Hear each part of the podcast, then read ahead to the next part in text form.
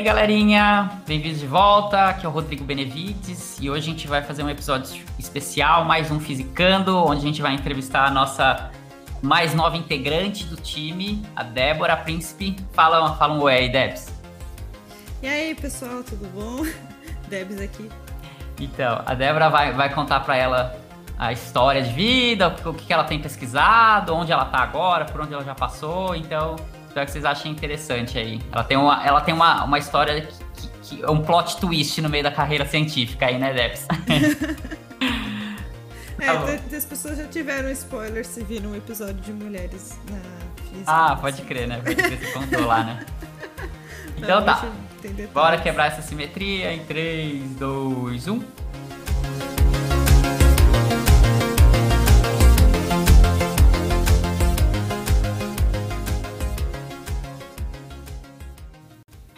Então tá, Debs, vamos começar pelo começo. De onde você é? Conta um pouquinho pra gente. Bom, eu nasci em Itatiba, na cidade do lado de Campinas. E naturalmente, quem nasce no interior de São Paulo, próximo a Campinas, a tendência natural é querer entrar na Unicamp. Então, né, eu sempre, molecona, quis fazer Unicamp fiquei em dúvida entre áreas de ciência. Sempre gostei de ciências, né? Acho que é bastante típico entre a gente que está em carreira científica. A gente cresce gostando de astronomia, de arqueologia, biologia, tudo isso. Mas eu sempre tive uma facilidade muito grande para matemática. Em algum momento eu entendi que eu gostava de, de exatas. Então eu ficava aí balanceando se eu ia fazer matemática, física ou química. E aí, daí jovenzinha lá para os meus 17 anos, resolvi fazer física, então eu fiz física na Unicamp. Entrei muito cedo. Mas por que, mas por que, que você escolheu a física, então, assim, tipo, qual, qual que foi o, o clique? Você estava na dúvida entre, entre as três? O que que fez você escolher física? Em algum momento, realmente, eu, gostar, é, eu comecei a gostar mais de matemática e física do que química. Eu gostava de química também, mas... É, essa coisa da facilidade matemática, eu acho que eu gostava muito de desafios matemáticos, gostava de.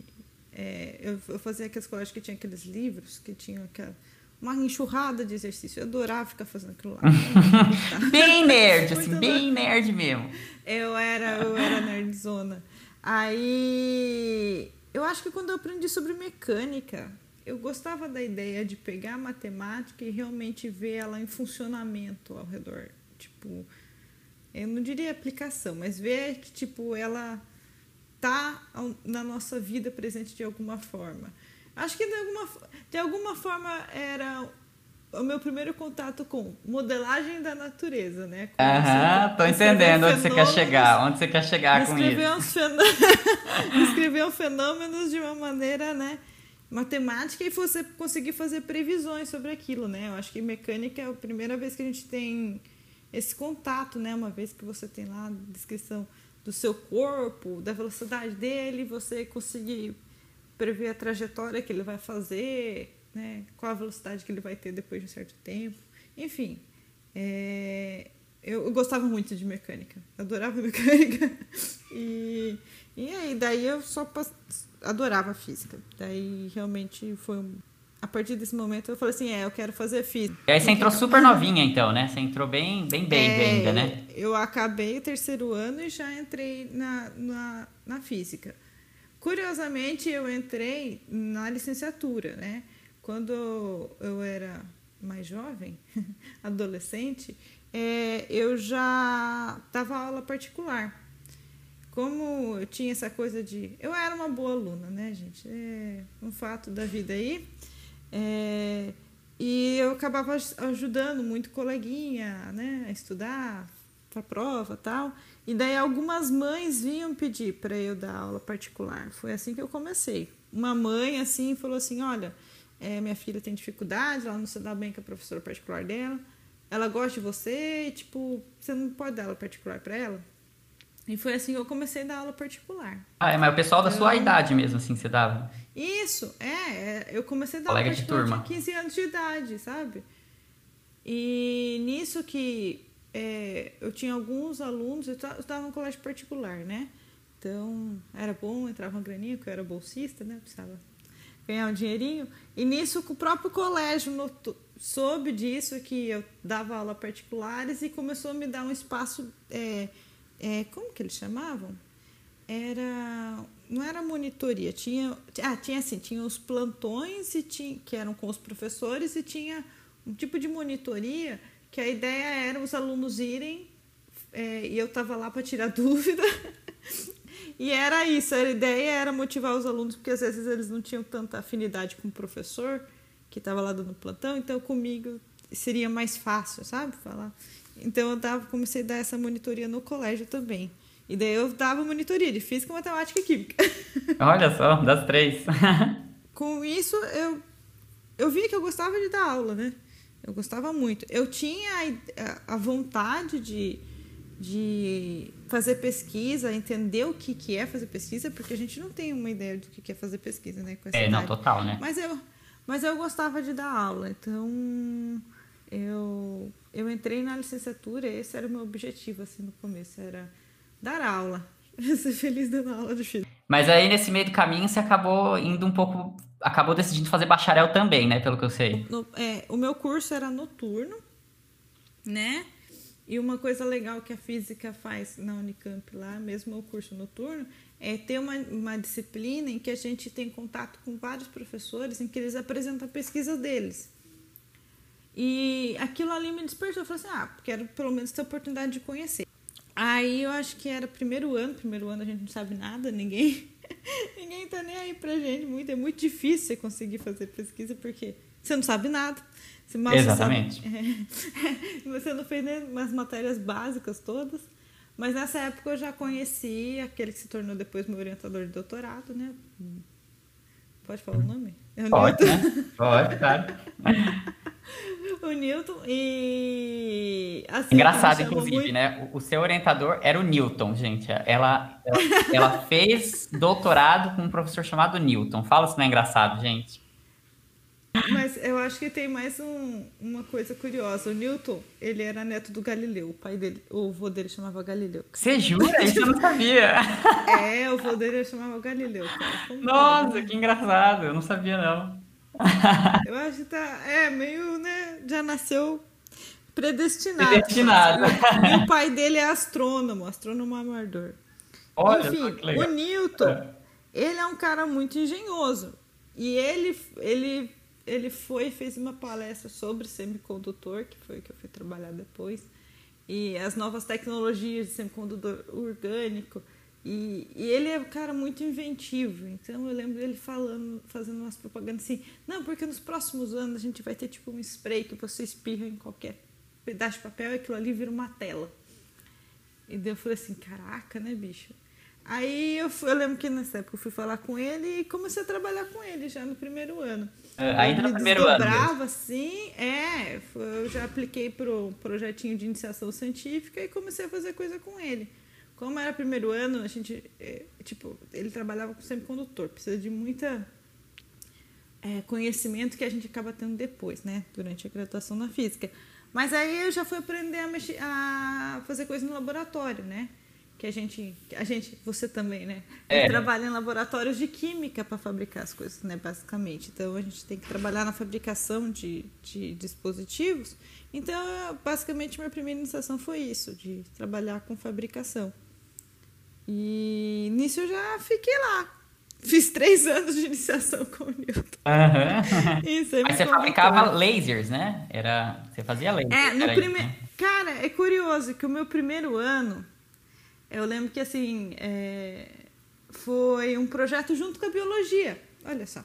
O meu primeiro ano era um projeto de fabricar moldes em um tipo de silicone chamado PDMS, que esses moldes seriam enviados para a biologia para fazer a o é, usar, você usava esse molde para fazer umas, é, umas como fosse umas piscininhas de colágeno que o colágeno é, ele é mais ou menos é a estrutura que, que permeia as células, né? Então, se você faz uma piscininha de colágeno, você pode meio que simular um tecido em placa de Petri. E a gente estava junto com um grupo, nessa época era um grupo da biologia lá da Unicamp mesmo, que estudava a é, cultura de célula da próstata, porque então eles queriam tipo ver como que são a interação entre diferentes tipos de célula, se você faz se depende dessa estrutura que você tem de colágeno em volta da célula, sabe? Se você tem uma parede mais grossa, por exemplo, a interação entre as células é diferente, tipo, coisa desse tipo. Então eu tinha que fazer esse moldezinho. Esses moldezinhos são pequenininhos, né? São da, da ordem de micrômetros, né? A gente já conversou aqui nos outros episódios. Então eu tinha que fazer esse molde e daí a gente usava a técnica de microfabricação que a gente usa para dispositivo. E no final daí eu fazia um molde então com silicone. E esse molde de silicone eu ia até biologia, daí eles faziam um molde com colágeno. Hum, tá, legal. Você começou então meio que ajudando na biologia, né? Fabricar é, mais já conectado. Olha só, tudo como Dark, né? Não existe fim nem começo, tudo conectado. É. é, e aí a gente aprende que as dificuldades da vida, né? De ser experimental. Porque eu lembro que uma dificuldade muito grande que a gente tinha era a questão do colágeno, de como conseguir colágeno no Brasil, né? Que como ah, é? a maioria das vezes é, é, colágeno é de origem animal, né? Uh, e a maior parte dos laboratórios usa colágeno de origem bovina. No Brasil, acho que não, não sei se não sei como está isso hoje em dia, isso fazem mais de 10 anos, né? Nossa Senhora, faz mais de 10 anos. É, é, então, você não conseguia importar esse colágeno porque tem a questão da, da vaca louca, né? Que você tem uma grande dificuldade de importar é, produtos de origem bovina por causa da transmissão do vírus. É, não é vírus, né? É um prion, né? Da vaca louca. É, então, é, daí, outra coisa que junto desse projeto foi o desenvolvimento de técnica de produção de colágeno aqui no Brasil, que lá na biologia eles tentavam fazer com, com ratinhos. Mas é difícil, é muito difícil fazer. É, se tivesse fora do Brasil, você simplesmente vai e compra. Daí aqui a gente tinha que desenvolver tudo, tá? mas não era. É, eu também já vi. Acabava sendo... Já vi essas experiências também, como é muito mais fácil comprar fora, né? né? Mas isso aí foi bastante bacana. Eu gostava muito de ir lá na bio e tal. E eu gostava dessa coisa da inventividade, sabe? Uhum. É, de, de utilizar. É, é isso, de conversar, assim, tipo, que a gente tinha técnicas ali que estavam na física e a bio não, não conhecia essas técnicas, né? Daí você vai lá e apresenta para eles, olha o tipo de coisa que a gente consegue fazer, né? E daí junta, junta as ideias. Era uma, era uma coisa muito bacana. Depois eu não sei o que aconteceu com o resto do projeto, porque o meu projeto acabou. Eu fiz os moldes que eu tinha e eu acho que o outro aluno também acabou o projeto dele, mas tinha essa dificuldade do colágeno e tal. Enfim. Mas é, era legal essa coisa de conversar com áreas diferentes. mas depois, na minha segunda iniciação, daí sim eu fui trabalhar com. Não foi com lasers, eu fui para silício mesmo. Porque eu ainda estava assim, ah, não, eu quero fazer uma coisa de física, né? Uhum. Aí, Chega de biologia. Então, é, depois, esse foi só o primeiro ano, né? Depois, nos próximos dois anos, já comecei a trabalhar com silício mesmo, com que a gente chama de guias de onda. Ah, você fazia guias de onda. Ah, eu não sabia, achava é, que você é, lasers também. Não, não, os prime... Na, durante a minha minhas iniciações científicas, eu trabalhei com silício. Uhum, mas o que Era você fazia? Conta pro pessoal também. É... Cara, que hoje, hoje que eu olho para trás e falo assim, caramba, era, resolver as coisas que hoje em dia são muito triviais. Que era o problema de confinamento, né? É... É, como que você conseguia isolar a luz? É basicamente aqui a gente é, que tem que criar aquele shield, sabe, de dióxido de silício. Não, bom, eu até sei, mas acho que pode falar um pouquinho pro pessoal, né? Assim, é, a gente chama de guia de onda que no, no, nosso dispositivo a gente vai ter umas linhas que vão conduzir a luz dentro dos seus chips. Chips, do seu chip. É, dos chips. Dentro do seu batata ruffles. É, uh, e um problema é que quando você faz silício, é assim, o, sua, o seu substrato ele é silício, aí você tem que colocar alguma coisa e depois mais silício em cima, que o seu guia é silício. Essa coisa que a gente coloca é o dióxido de silício, que é o vidro, né? Que é o mesmo material de fibra ótica. Então a gente fala que vai ter uma espécie de isolamento. Você tem o substrato de silício, vai ter uma camada desse dióxido de silício, e daí o silício em cima que você vai fazer o, guia propriamente. Só que nessa época a gente estava estudando em quanto que tinha que ser esse tamanho de dióxido de silício para você conseguir que a luz ficasse é, confinada no guia de onda. É, porque por causa da diferença de índice de refração que a gente viu nos episódios de ótica, né, a luz ela tende a querer ficar no dióxido de silício, não no silício, porque o índice de refração do silício é muito maior que o dióxido, então a luz quer espalhar daí, é, e ela quer reacoplar com o substrato. É, então você tem que fazer uma camada bem grossa. Então parte do meu trabalho de iniciação era como desenvolver essas camadas bem grossas de dióxido de silício com o que a gente tinha no laboratório. Hum. Então deixa eu ver se eu entendi. Se, se, acho que dá para a gente colocar em outros termos para o pessoal entender mais fácil, que era basicamente você, entende, você estudava como guiar a luz em chips, né? Você, que é com essa área de Isso. fotônica, né? Você estava sempre interessado, então ver como é que a gente consegue é, é, guiar a luz para determinado por determinados caminhos dentro de chips que podem ser conectados com parte eletroeletrônica, né? Isso é, se li, é o, o Newton ele vem desse background de microeletrônica. Então, né, tudo que a gente tem desenvolvimento de eletrônica hoje em dia é baseado nessas tecnologias que a gente chama de tecnologias de silício, né? E a partir de um momento começou a migrar para ótica, porque você acaba tendo, tendo as restrições da eletrônica, né, que aquece, e você tem a restrição do que você está movendo elétrico, daí você começa a fazer isso com luz, né? E então eu estava bem no começo dessa, dessa integração entre microeletrônica e fotônica, bem nessa época.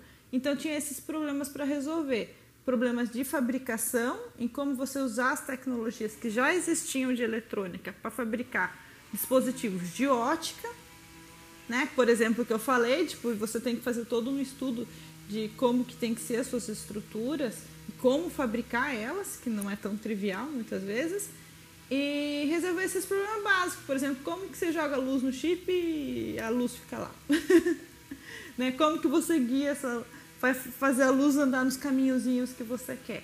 Então, eu, basicamente, eu fiquei dois anos trabalhando nesse tipo de coisa. Certo. E aí, engatou o doutorado nisso mesmo. É, é, vale falar que você fez doutorado direto, né, para começar. Não sei se o pessoal sabe, Isso, dá para fazer, é. né, doutorado direto. Uma vez que eu já tinha feito tantos anos de iniciação, alguns professores mesmo é, me sugeriram fazer o doutorado direto. Porque eu já tinha uma experiência ali no laboratório e estaria, sei lá, poupando o tempo aí que, de, da, tese, da escrita da dissertação de mestrado, né? E você acaba, sei lá, consegue é, fazer, chegar ao final do seu chegar no seu doutoramento em um tempo menor, né? Se você não faz o mestrado. Enfim, daí eu fui por essa opção. Na época fazia muito sentido. e, e, é isso. Daí eu mudei um pouco, né? Em vez de traba trabalhar com silício, eu comecei a trabalhar com outros tipos de materiais, porque daí sim eu comecei a fazer lasers. Que um fato da vida, gente, é que silício não emite luz. É, e né? Ele, ele, a gente usa ele para conduzir luz, mas ele não emite luz. Não, não vou falar mais que não dá para fazer um laser de silício, que tem muita gente tentando fazer isso. Mas assim, é, em primeiro grau, não, você não consegue fazer um, um laser essencialmente de silício. Uma das coisas que é o desafio hoje dentro da ótica é fazer o silício emitir luz. Mas assim, eu lidava com o fato de que silício não emitia luz, então eu trabalhava em, em materiais com que eu poderia fazer, construir lasers e daí fazer a integração então com, com esses dispositivos com silício. Uhum. Ai, massa, né? E aí, cê, e aí é legal que você. Não sei se o pessoal tem essa dimensão, essa noção de dimensão, mas você fazia micro lasers, né? Essa era a sua ideia, né? Fazer lasers muito pequenos, né? Isso. É, é uh, os esses materiais que eu trabalhava são materiais que a gente chama de 3,5. Então, quando você vai lá na tabela periódica, você olha a família que está o silício, o silício está na família 14. Então, ele é circundado por duas famílias, a 13 e a 15. Então, eu trabalhava com materiais que são vizinhos do silício. Você junta eles dois e essas duas famílias e você consegue fazer materiais que se faz laser.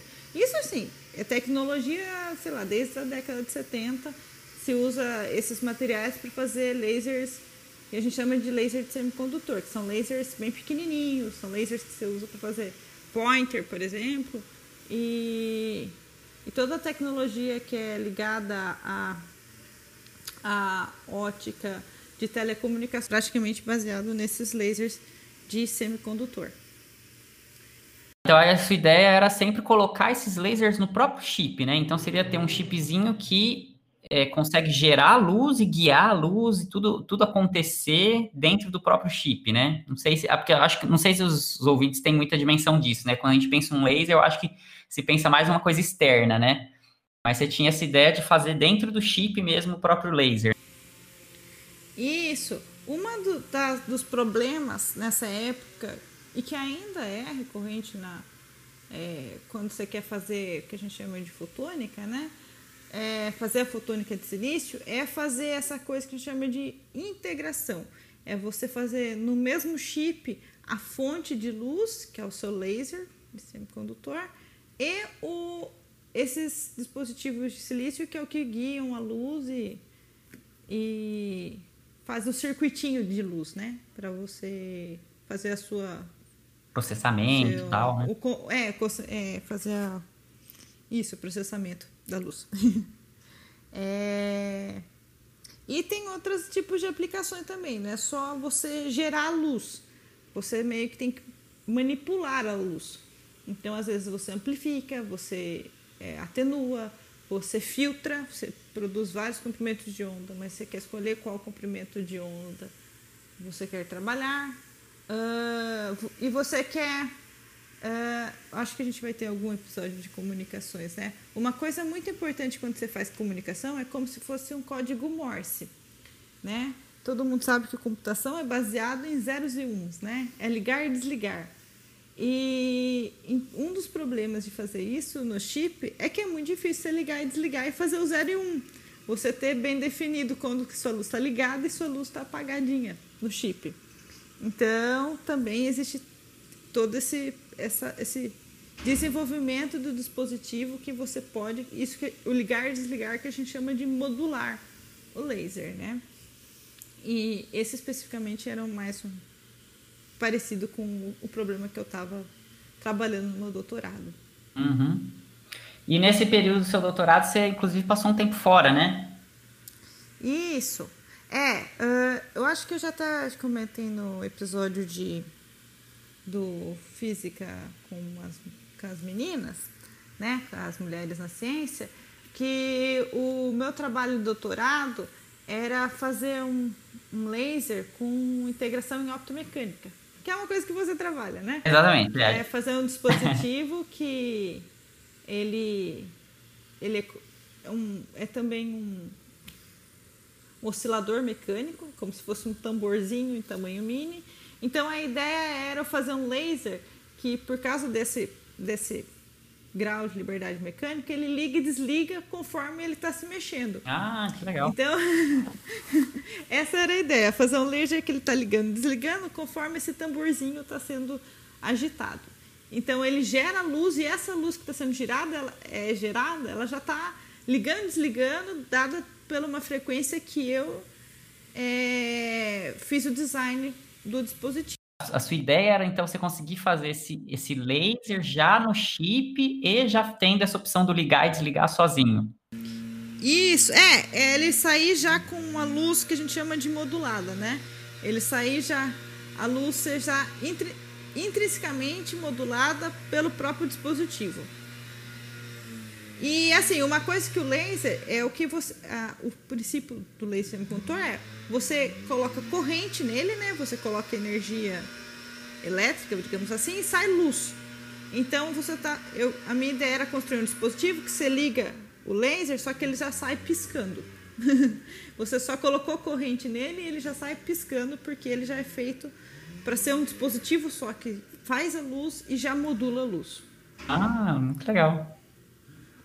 E então, é, no meu projeto de doutorado, ele previa todas essas partes, desde o, da, da concepção do dispositivo, então entender qual que é o melhor design, os melhores materiais para trabalhar, é, fazer todo esse estudo da optomecânica, né, de quais frequências que eu vou poder mexer.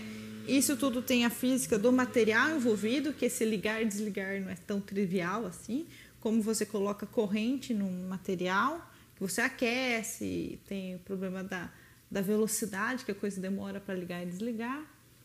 E então eu tinha também o desenvolvimento de um modelo é, que descrevia a física desse fenômeno, entender então o que estava acontecendo ali e isso por meio de equações para tentar escrever como que no tempo isso ia acontecer e saber como que é, sabe, dado se eu coloco um tantinho lá de corrente, como que é a luz que sai, qual que a potência que eu tenho de saída, né? Uhum. E daí teórico inicialmente, pra... né? Isso, e depois partir para a fabricação desse dispositivo e fazer a medida dele. Hum. Legal, legal. Isso daí é, é, é, é, muito, é muito interessante. Eu, eu confesso que eu tenho assim um, um pouco de orgulho do meu trabalho de doutorado, porque eu vejo que assim foi uma história que deu para contar assim do início até né? o fim. É, e é. é bem difícil, né? Eu acho que é importante dizer, assim, né? Eu que sou da área sei dizer, né? Que é, é um trabalho muito desafiador o que você fez, né? Assim, conseguir fazer essa, esse dispositivo integrado com as, com as dimensões e os parâmetros que você queria atingir era bem difícil mesmo, né? É, era. Eu falo, é, quando eu lembro na minha defesa, falaram assim que era desafiador, eu falava, ah, eu era jovem, né? Eu aceitei o projeto. É, é talvez hoje em dia você já falaria, ah, não, melhor não, né? Quando a gente é jovem, né? Apresenta as coisas pra gente, a gente fala, que ideia da hora. É, vambora. vambora. Nossa, e isso é, isso é legal de falar também, né? Você terminou o doutorado super novinha, né? É, eu terminei com. É, eu fiz a. Ah, sim. Então, a minha graduação em física eu fiz em quatro anos, eu fiz a licenciatura. Depois, mais um semestre, eu já consegui terminar o bacharel. Então, em quatro anos e meio, eu já era, tinha a licenciatura e o bacharel em física. Ah, mas fica uma mensagem aqui, pessoas, não fiquem correndo assim que nem eu, viu? Uma coisa isso, que eu aprendi. Isso, eu ia te perguntar. Vai é, com calma. Acho que valeu a pena, né? Eu ia te perguntar isso mesmo. Uh, ah, eu acho que tudo vale a pena na vida, né? tudo vale a pena, a calma não é pequena. Eu acho que eu gostaria de ter aproveitado mais. Ó o curso em si, eu fiz muito, eu tinha muito uma afobação para me formar logo. Eu queria logo me dedicar à pesquisa. Em algum momento depois eu percebi que, tipo, por mais que eu gostasse da aula, eu queria me dedicar à pesquisa. Porque com a pesquisa eu poderia tam... dentro da universidade você pode dar aula também, né? Uma vez você tá se você é mesmo aluno de doutorado ou depois, né, se você tem a, a a sorte, não sei sorte, mas você consegue finalmente chegar ao cargo de professor, você tem que dar aula. Então você pode fazer as duas coisas. Então eu tinha tudo uma certa afobação de chegar logo nos meus objetivos. E o doutorado ensina a gente que não é assim, né? Os caminhos são mais tortuosos. A gente então falar que vale a pena, vale a pena. Acho que, né? É, eu, porque eu falei, eu olho para o meu doutorado, eu tenho um orgulho do que eu fiz. Então, ah, que bom, tem que, que ter mesmo. Né? Talvez eu diria, diria para mim mesma para ir com mais calma, assim, respira, mulher. ah, respira. Mas aí chegou no final, você cansou um pouco de lasers, né? De... Isso, é, você comentou, eu fiz um ano fora, né? Ah, é, é verdade. É, e, então, é, em algum momento eu. É, infelizmente, a gente tem certas dificuldades no Brasil em fazer física experimental, né? É, foi uma das grandes dificuldades dos meus primeiros anos de doutorado, era que eu tinha que fabricar, então você tem um monte de de dificuldades no Brasil, desde importação de material até o próprio funcionamento das máquinas. Então eu resolvi passar um ano fora para conseguir desenvolver melhor a parte experimental. Então eu fiquei um ano na França, eu morei um ano em Paris, Paris, e realmente Paris. e que realmente eu consegui desenvolver melhor a parte experimental. Foi, pô, eu não tenho nem o que falar, né, gente? Eu fui morar um ano em Paris, não tem como ser ruim. justo, justo. Foi uma das melhores épocas da minha vida, não tenho nem o que falar. Mas foi uma experiência muito bacana, foi muito legal. E realmente aprendi muito, aprendi muito. Virei rata de laboratório lá. Alinhei tanto laser na minha vida. E é, eu vi que deu um salto qualitativo, assim, é, na minha formação muito grande. Foi muito é, é muito legal, né? Períodos fora fazem muito bem, né? Fazem, é, porque queira ou não, a gente se acomoda, ainda mais eu que eu fiz minha graduação na Unicamp e depois já entrei em doutorado, doutorado lá no mesmo grupo, eu já estava há muitos anos com o NITO, então tipo, é, é muito enriquecedor sair para um outro grupo e ver como as pessoas têm um ponto de vista diferente, aprende, você aprende a questionar as coisas de um jeito diferente, né? É, é bom, isso é muito é, isso, isso, faz, isso, é muito parte da ciência, né? A gente tem que ver vários uh, olhares diferentes, assim, né? Pra, pra e aí você, você acaba aprendendo a fazer o seu próprio jeito, né? Porque é meio isso. Você entra no grupo de pesquisa, você aprende a fazer ciência daquele jeito, né? Do jeito do seu orientador. Jeitos diferentes, né? Né? É... Outra uma coisa é que o nosso, o nosso grupo, eu e o Rodrigo, a gente era do mesmo grupo lá no, no é. Brasil, tá, gente? o nosso grupo era bastante focado em, em fotônica de silício. E o meu grupo na França, não, já era focado nos materiais que eu estava trabalhando, o 3.5. Então eu tive uma oportunidade muito grande de aprender muita coisa lá, tanto é, de sala limpa, né? É, de fabricação, de entrar no laboratório de química e fabricar dispositivo, quanto na parte de fazer medidas mesmo, que é o laboratório de ótica, em que você vai usar os lasers para ligar as coisas e fazer medida, e aquelas mesas óticas gigantonas. Então aprendi muito lá. É legal, legal. E aí depois no final, você concluiu seu doutorado tal, pós-voc, né? Só que aí você decidiu é, dar totalmente é, área, né? É, não foi tão assim. Chegou no final do doutorado, é, começa aquela questionamento de se você tem material suficiente para defender, né? É. A tormenta do final do, da vida. Tô ligado do, como é. E você tem que tá, escrever os artigos, né? Ver se você chegou ali alguma coisa para você contar, se você acha que tem alguma novidade em tudo que você fez. Por sorte eu tinha alguma coisa para contar, fiquei feliz com isso. é, mas eu estava cansada. Em algum momento eu falei, estou cansada. Então, o que veio é, com o final do doutorado foi isso, a possibilidade de eu voltar para a França. Então, nesse caso, a pessoa que eu trabalhava lá na França, chamava Ivan. Ah, adoro Ivan. Beijo, Ivan, se você estiver ouvindo. Beijo, Ivan. Por onde anda, Ivan? Tá bom. É, bisu, bisu, Ivan. É, é, ele, ele perguntou o que eu pretendia fazer e surgiu, vi essa oportunidade de eu voltar para lá e continuar trabalhando nisso. Um fato é, eu fiquei trabalhando com esse projeto por seis anos. Eu demorei seis anos para fazer meu doutorado. E incluindo um ano fora, né? E eu tava cansado, não queria mais ver o projeto, sabe? Chega uma hora assim, beleza, fiz, mas chega, quero mudar, né? Tipo, não quero fazer o mesmo projeto. E eu entendi que se eu acabasse indo para lá, eu ia acabar mexendo na mesma coisa. E mesma coisa no Brasil, mesmo se eu continuasse no Brasil no mesmo grupo, é, eu ia acabar fazendo a mesma coisa. Não queria mais, tipo, cansei, né? Tipo, você quer coisa nova, né? Uma coisa, você quer aprender algo novo. Uh, aí, dado em vista dessas coisas, também não queria mais voltar para o silício. Eu gostava da coisa de trabalhar com lasers, material que a gente chama de material ativo, né? Que é o material que dá para fazer laser.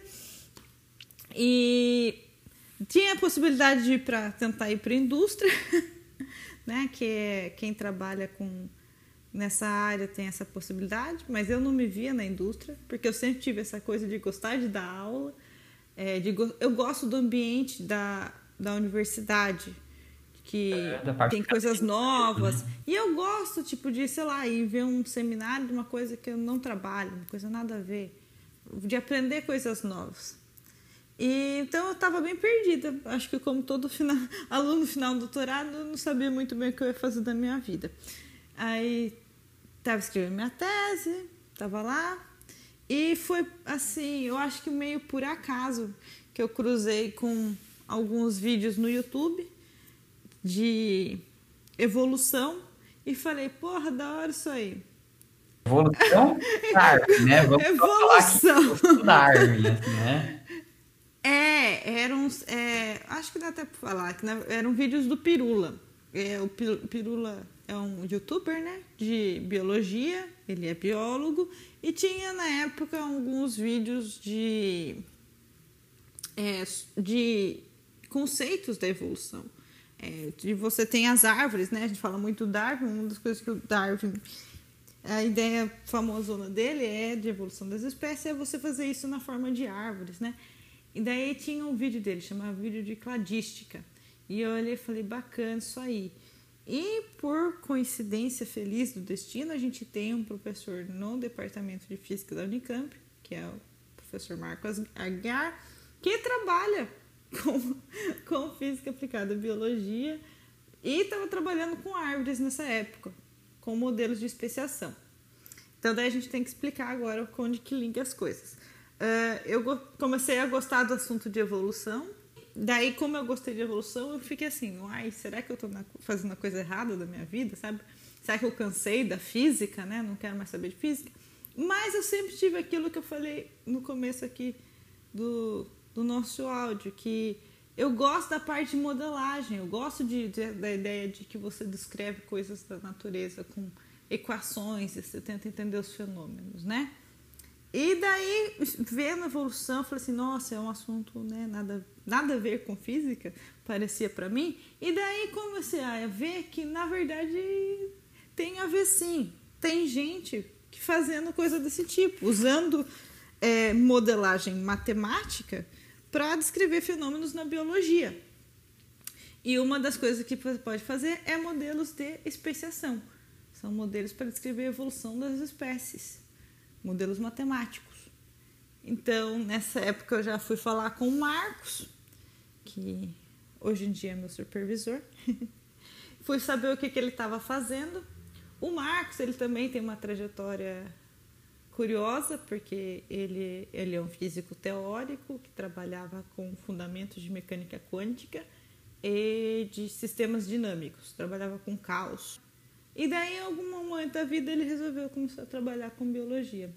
E daí eu ah. descobri que muitos físicos fazem isso, trabalham boa parte da vida com coisas de física e em algum momento eles começam a achar alguma coisa interessante de biologia e começam a aplicar conceitos de física na biologia, ou pelo menos tipo de você usar a modelagem da física, o jeito que a gente vê a física na biologia, né? É um trabalho assim interdisciplinar. Nossa, que interessante. Mas aí, quando você diz especiação, você tenta olhar características de algum organismo e ver qual que é a probabilidade dele evoluir para uma direção ou outra, é isso? Ah, tá. Vou, vamos explicar isso aí. É, no caso, é, lá no nosso grupo, o grupo do Marx, o que a gente tem, é, a gente chama de modelo baseado em indivíduo, que a gente simula uma populações em que a gente escreve o conteúdo genético de cada indivíduo. Então, e daí a gente simula a evolução nesses indivíduos. Ou seja, a gente tem é, os processos, que a gente chama de processos microevolutivos, que é mutação, que a gente, a gente tem o que a gente chama de deriva gênica. E isso tudo faz com que cada geração, os indivíduos não são cópias mais dos, dos pais, né? Eles são diferentes, né? Todo, tanto mutação quanto essa coisa de você misturar os genes do pai e da mãe muda os indivíduos. E daí a cada geração vai mudando, você vê que isso faz com que a sua população começa a, a quebrar. Se você tinha lá um tanto de indivíduos, você vê que numa, depois de um monte de geração, metade dos indivíduos não está tão igual com, a outra metade. E daí você estabelece um critério para chamar os indivíduos de espécie No caso, a gente tem lá, a gente estabelece o um mínimo de similaridade entre os indivíduos, como a gente tem escrito o genoma de cada um, a gente consegue comparar parzinho de indivíduo. Aí você estabelece, por exemplo, que o indivíduo para pertencer à mesma espécie tem que ter 90% do genoma igual. Engraçado que a gente escreve genomas com zeros e uns no nosso modelo. então a gente compara cada, é, cada é, sítio do genoma, né? E calcula então a distância entre os dois genomas de cada indivíduo e consegue estabelecer se são ou não da mesma espécie. Então, quando você começa lá uma população de, de uma espécie só, e você, de, você começa a fazer a evolução né, da sua população, a dinâmica da população, gera, fazendo as gerações, aí você vê que em algum momento a população quebra, forma duas espécies diferentes. Os indivíduos dessas duas espécies não conseguem mais reproduzir entre si. Usando esse conceito de espécie, que você tem que ter uma similaridade mínima para eles poderem se reproduzir. Olha só. Vocês trabalham isso, com alguma espécie específica, assim? Tipo, é focado Não, em... isso que a gente chama, é, tá dentro do que a gente chama de teoria neutra. Porque a gente só está trabalhando com processos é, microevolutivos de, de mutação e o que a gente chama de deriva genética, que é o fato de que a sua população é finita. Então, isso é o que está é, é, impulsionando a sua evolução. É, o que a gente chama de teoria neutra é que não não tem um componente de seleção natural. Cada indivíduo ele é igualmente, é, por mais que ele seja diferente do outro, nenhum tem mais probabilidade de se reproduzir que o outro. Então, é, por que, que a gente faz esses modelos neutros? Porque daí a gente vê como esses, esses processos genéticos influenciam a evolução a parte da seleção natural. Porque daí, quando você pode depois colocar a seleção natural de outras formas. Isso é uma isso é uma linha dentro do estudo da evolução, né? Que evolução pode seguir não necessariamente é, o Darwin, né? A, a teoria do Darwin é, é, a origem das espécies a partir da seleção natural, mas não só a seleção natural que age é, para na evolução, né? Você tem esses outros processos de mutação, de migração, quando você tem uma, uma uma porção de indivíduos indo de uma região para outra, então você leva novidades né, para uma outra região. A seleção natural acaba sendo a que tem o peso maior, né? Você ter realmente indivíduos que são mais aptos do que outros. Mas daí a gente tem essa. É, quando a gente tira a seleção natural, você vê a influência desses processos, como isso influencia na, a, na geração, de, na emergência de novas espécies. E, e com isso, daí você perguntou de ter espécies é, específicas, o que a gente vê é que a gente, a gente trabalha com populações no espaço, a gente tem uma distribuição espacial, então a gente consegue ver padrões de, por exemplo, ah, em determinada forma de espaço gera é, uma certa quantidade de espécies e como as espécies se distribuem. Aí o que eu falei, a gente consegue fazer as filogenias dessas espécies, estudar como que a árvore que, que conta a história das especiações e essas árvores elas têm assinaturas que daí a gente consegue comparar com, com, com processos reais. E daí, nisso de comparar com processos reais, a gente pode, consegue determinar. Você tem processos de natureza que é, não que são a gente chama de não adaptativos, que é quando não tem seleção natural, todos os as espécies estão competindo igualmente entre si. Então a gente consegue comparar com os nossos modelos e ver, por exemplo, a influência do espaço, a influência do tamanho do, do raio de acasalamento entre os indivíduos, enfim, do tamanho do genoma, da taxa de mutação, do tamanho da população, esse tipo de coisa. Mano do céu! é, é, é, dá para falar assim, muita coisa que é muito extenso.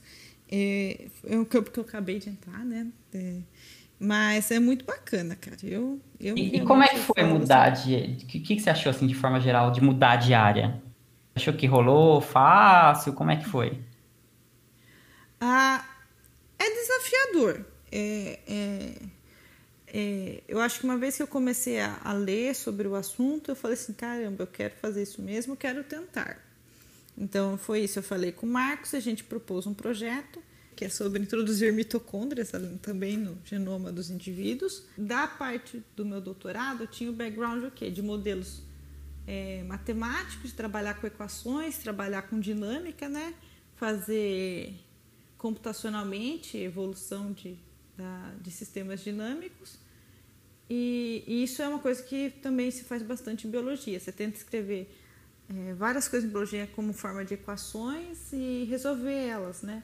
Resolver a dinâmica das equações. É. É, então eu tinha esse background, só que tinha a dificuldade que eu não sabia nada de biologia, né?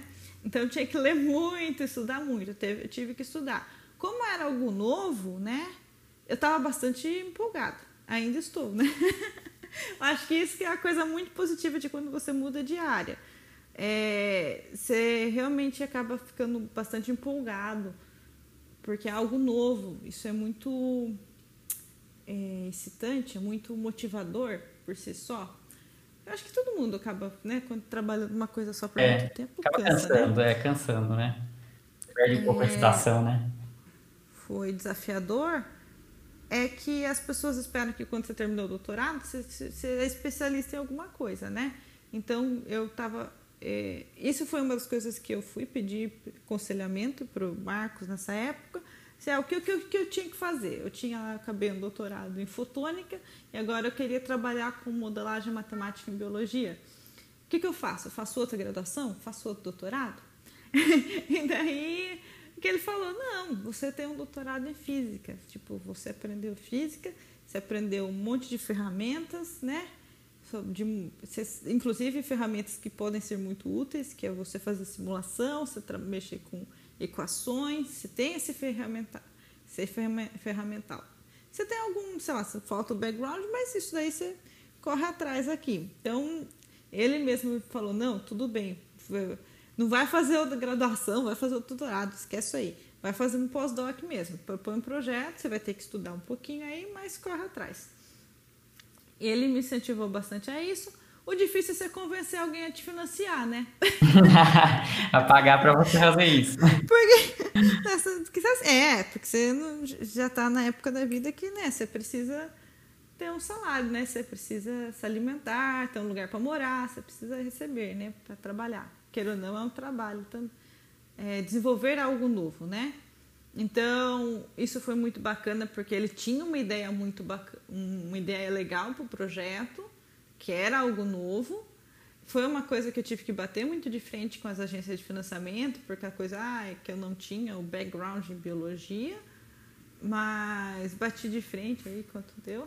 E eu acho que assim, é, obviamente que eu ainda estou aprendendo, mas essas, essas coisas que eu falei do meu passado, de que eu era boa aluna tal, é, contam muito nessa hora, né? Tipo, qual é a história que você está contando? Você está mudando de área, mas você está mudando de área porque deu tudo errado?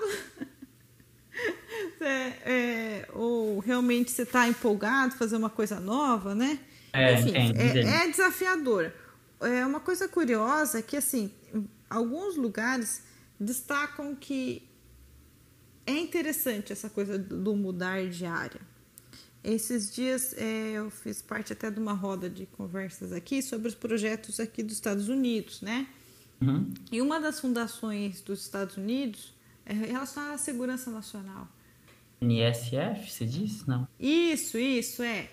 é eu fiz parte de um, um workshop de como é, são feitos os projetos, como se aplica. Uma das coisas que eles comentam é que eles veem com bons olhos pessoas que estão fazendo uma coisa diferente do que elas faziam antes.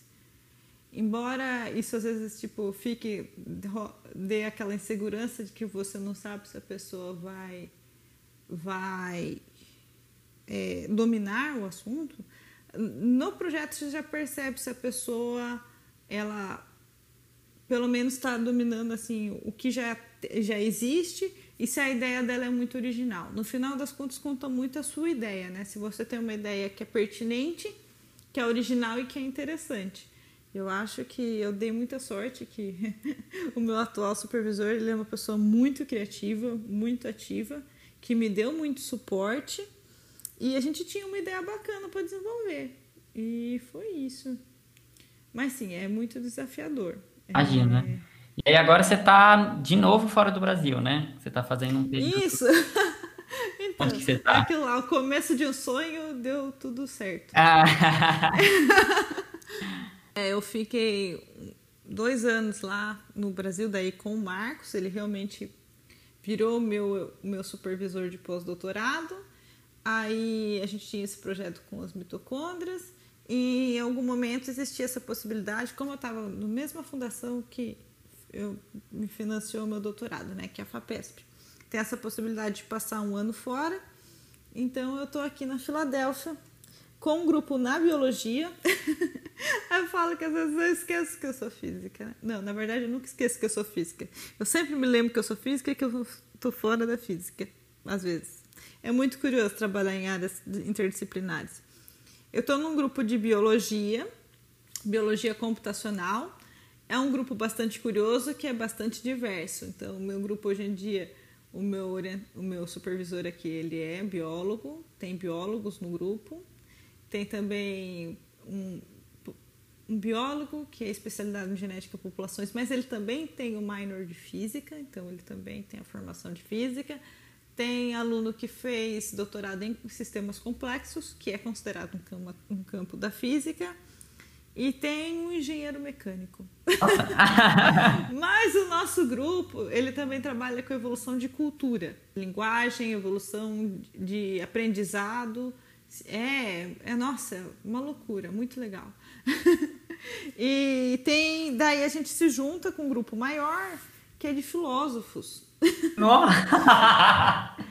meu, é muito meu curioso Deus, você ver uma, uma apresentação de filósofo com equações. Nossa Senhora! então, é, eu, eu, eu me apaixonei realmente por esse campo, né?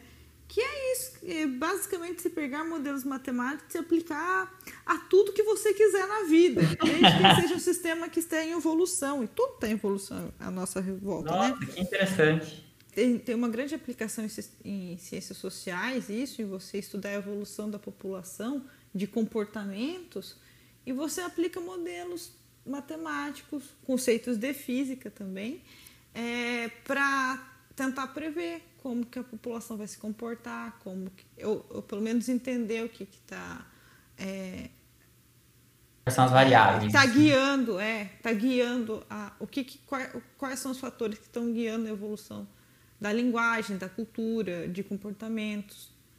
Uhum. Poxa, que legal, cara. Não sabia que era tão amplo assim. É, muito. É muito bacana, eu acho assim, muito uhum. legal. então, muito legal, Debs. Nossa, interessantíssimo toda essa trajetória, assim, tipo, é muito altos plot twists ao longo, da, ao longo da, da sua história, né? É, eu acho que eu queria deixar a mensagem assim pro pessoal que, tipo. É... O que eu tenho, assim, que eu, obviamente eu gostei de fazer meu doutorado, mas não tenha tão certo as pessoas jovens que estão ouvindo esse, esse, esse podcast, que você tem que decidir o que, saber o que você quer fazer da sua vida quando você é tão novo, sabe? Às vezes depois você lá na frente você vai descobrir que você quer fazer outra coisa. Tudo bem. Tente aproveitar ao máximo, né, as oportunidades que você tem mas você pode mudar depois. E tá tudo bem. e vai dar certo, né? Vai. Tem, é, tem que trabalhar duro, né? Não, não, não, não, não é fácil, mas é possível. Muito bom. Eu podia. Parece assim, final de conto de fadas, quase, que tem sempre a lição de moral. É, não sei se você quer lição de moral de alguém, né? Não quero não, né? Deve falar lição de moral. Eu só tô contando a minha história aqui, né? Obrigado por participar, né? É uma, uma ótima aquisição pro, pro casting do Physicast. Você com todo esse background diverso. Obrigada. E... Não, tá sendo muito bacana participar. Gosto muito. Sim, legal, legal. Então aí, gente, obrigado. Até a próxima semana. Espero que vocês tenham gostado do episódio. Tchau, tchau.